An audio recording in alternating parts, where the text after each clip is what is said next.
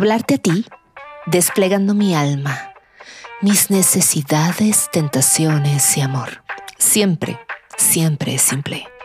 Es sencillo, de pleno acceso, de absoluto sin pudor.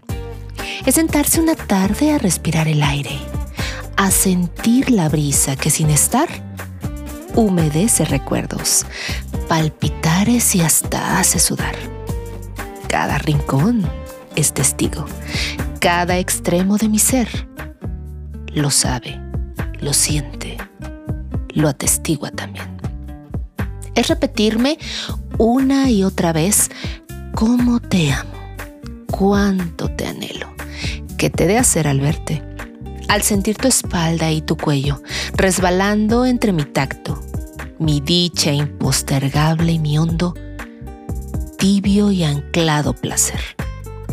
Hablarte a ti supone fórmulas que de inventarse podrían inutilecer, porque de complejo, de complejo no tienes nada y de simple todo a la vez. Simple y no sencillo, que en tus ojos la diferencia puedo tener. Al retorno de un abrazo, al olvido de un suspiro, siempre atentos, de horizontes amplios pero míos, como de nadie más han de ser. Tus ojos, solo tus ojos. Y es que eres mirada de gato, tierna, consentida y sutil, que ronronea entre mis piernas, suave e intacto, ardiente, persistente, malévolo y feliz mientras me tengas cerca, ante un sol o una luna que de arrebatos siempre has de poner.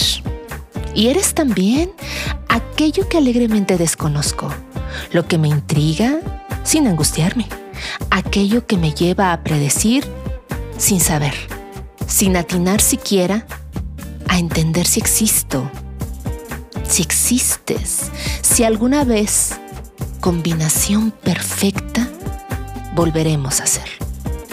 No saberte de cierto o perderte de incierto me hace estremecer, volcarme sola o en presencia de nadie, a regocijar mi silencio en sensuales estruendos que en acantilados han de perecer.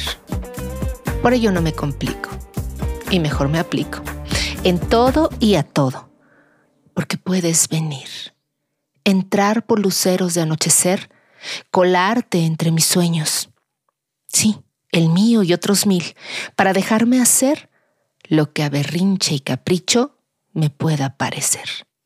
Así, sin límites ni fronteras, sin recatos ni motes, porque segura estoy que también lo crees. Esto que somos, quién sabe si lo llegaremos a ser. Así de incierto y veraz es lo nuestro, así de prófugo, humano y audaz, así, único, inexplicable, inentendible y capaz de hacernos, sí, volar sin aire, hablar sin voz y desprendernos esta piel que extendida nos cobija a mitad de la nada. Y entonces me siento pacífica, con los hombros echados en revés, para respirar hondo e intentar resolver el dilema del mundo, de la vida tal vez, el entendimiento entre sexos, vaya, sí, los sexos. ¿Por qué tendrían que entenderse alguna vez? ¿Tu excitación diversa, la mía? no veo por qué si las manos son las mismas, los labios, el perfume, la noche y la intimidad también. Si logramos fundirnos en estrellas galantes que de reojo se animan a ver, ser testigos culposos de lo que ni siquiera ellas pueden resolver. ¿Para qué entonces? Si se trata de fusión, confusiones y contracciones que a nadie debemos atender, ni para explicar, ni para hacer comprender, porque para ello nacimos, y si no, ¿para qué entonces, pues? Si de escarchas no somos, pero de miel, de miel nos podemos volver, atados a nuestros deseos, aquellos que avanzan al lado de nuestros dedos, entre caricias propias, entre recuerdos y esperas, siempre deben cumplirse. Es consigna tal vez. Por eso creo que hablar de ti es casi igual que verte partir. Cómoda costumbre que asegura mañanas mientras sepas que aquí, aquí donde me dejaste, es aquí donde te aguardaré. Hola, soy Yuli Buendía y este es el podcast Miércoles de Tentación.